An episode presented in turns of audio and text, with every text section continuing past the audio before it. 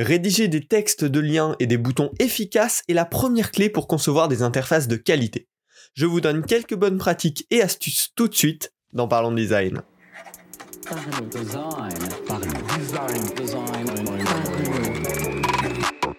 Cette cinquième saison de Parlons Design est sponsorisée par The Theory, le site des product designers.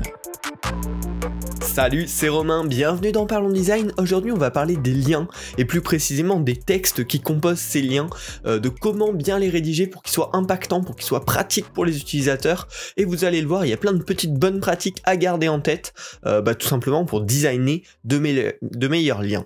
Alors, des liens, c'est tout bêtement, hein, c'est les, éléments cliquables qui sont présents dans le corps d'une page web, dans le corps d'un email, mais également les boutons.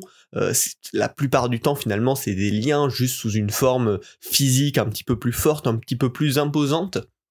Mais euh, ça, ça généralement euh, la même fonction finalement redirigée à un autre endroit.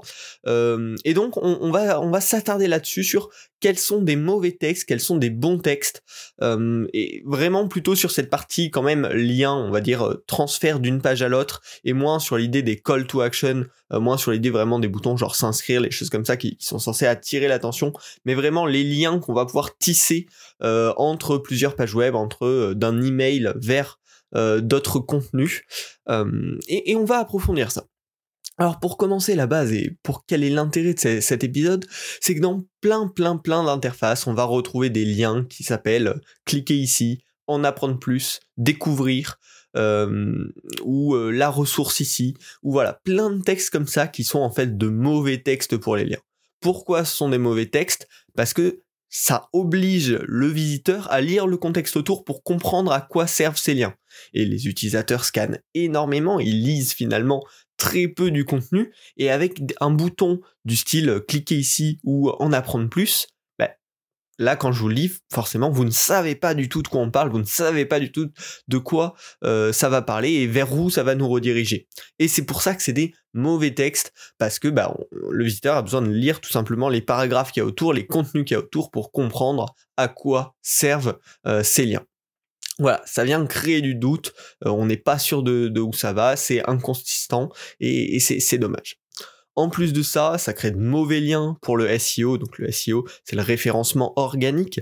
Euh, les moteurs de recherche viennent crawler euh, tous les sites web pour retrouver tous les liens, pour référencer toutes les pages. Et avec des liens comme ça, ben, pour les bots euh, de Google, par exemple, bah, ça leur donne aussi peu d'informations. Hein. Le bouton cliquer ici, ils savent pas de quel contenu le lien suivant va parler.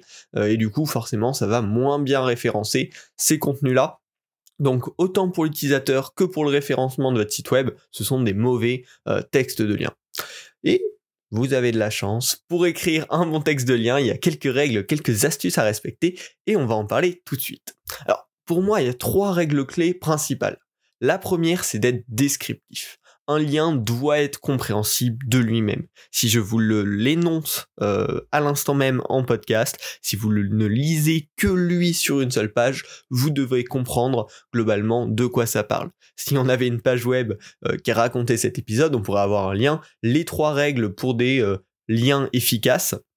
Et ça, c'est un lien qui ramène vers un PDF, vers une autre page web qui parle de ça plus en détail. Et rien qu'avec cette encre de texte, cette encre de lien, vous pouvez comprendre ben, qu'en cliquant là-dessus, vous allez accéder à trois règles pour euh, ben, faire des liens plus efficaces.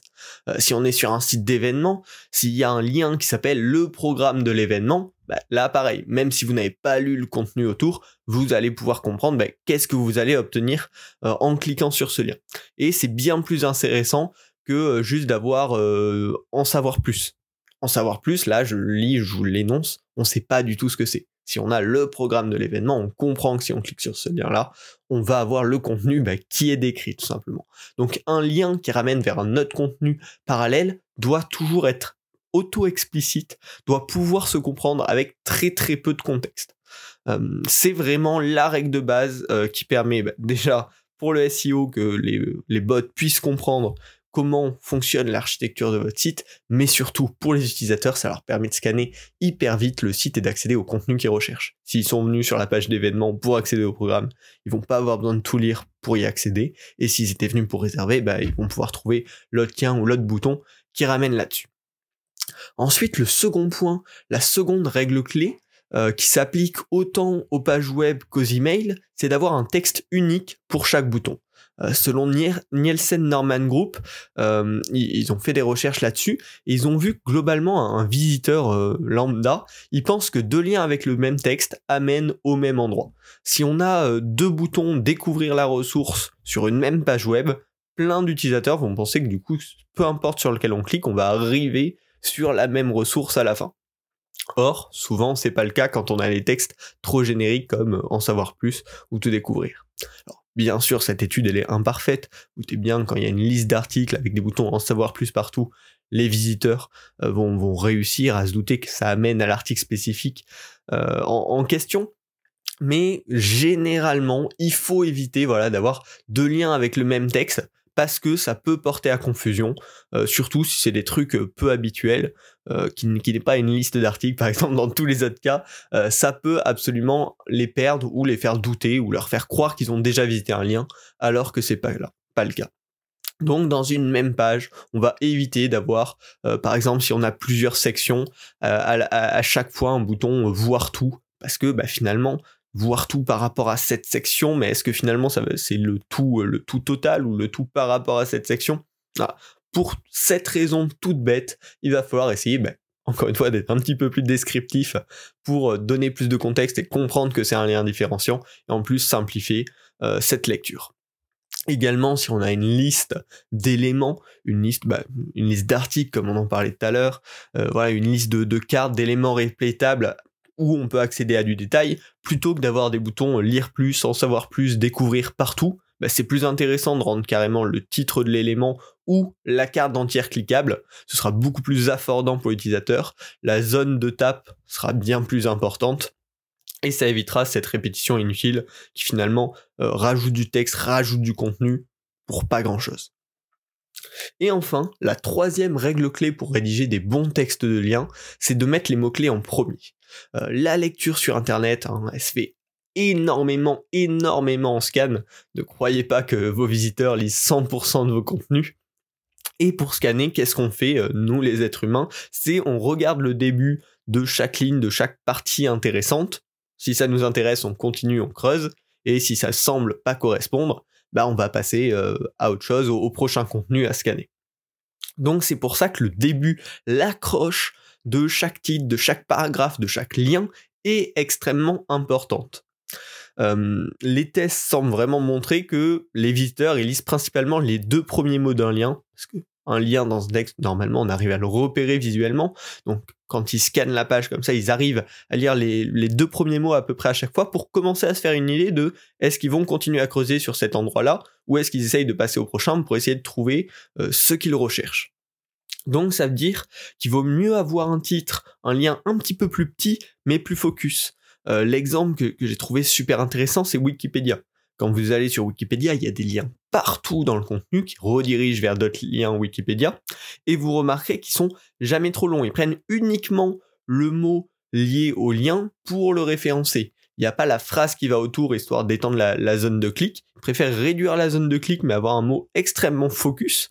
Et du coup, si on cherche cette petite information-là, on va pouvoir la trouver en scannant hyper rapidement parce que les mots-clés seront dès le début des liens hyper précis, hyper percutants. Donc, euh, cette règle va, s'appliquer dans, tous les cas de rédaction de liens, hein. mais c'est essayer que les deux premiers mots, les trois premiers mots maximum, euh, donnent déjà tout le contexte du lien et que ça puisse permettre à l'utilisateur de se dire, ok, ça semble bien correspondre à ce que je cherche, je vais vérifier et je vais lire jusqu'à fin. Voilà. Donc, ces trois règles, je vous les rappelle, être descriptif, avoir un texte unique pour chaque lien et mettre les mots-clés en premier dans chaque lien. Donc déjà avec ces trois règles-là, on aura une bien meilleure scannabilité, c'est ça qui est vraiment clé pour les utilisateurs, et euh, voilà, des textes bien plus efficaces, bien plus précis. Si on veut creuser un petit peu plus, euh, je vous ai préparé quelques bonus pour améliorer encore un petit peu vos liens. La première, c'est la différenciation. Euh, entre un lien interne qui va rediriger vers une autre page de votre site ou un lien externe qui va rediriger sur un autre site, euh, entre un lien web ou un lien vers un document PDF par exemple, c'est hyper intéressant de différencier visuellement ces éléments à l'aide d'une petite icône, à l'aide d'un petit visuel spécifique. Ça va aider l'utilisateur à pouvoir prédire prédire chaque action, à pouvoir anticiper ce qui se passe et à mieux faire ses choix. Quand on a des sites ou quand on clique sur un lien, à chaque fois il se passe un comportement différent, on va commencer à douter, à avoir peur de cliquer sur le lien, de manière inconsciente bien sûr, hein, ils sont pas effrayés à, pleurer chez eux parce qu'ils savent pas sur quel lien cliquer, mais ça va créer une petite peur inconsciente qui va faire qu'on va peut-être pas cliquer sur le lien alors que ça aurait pu nous intéresser.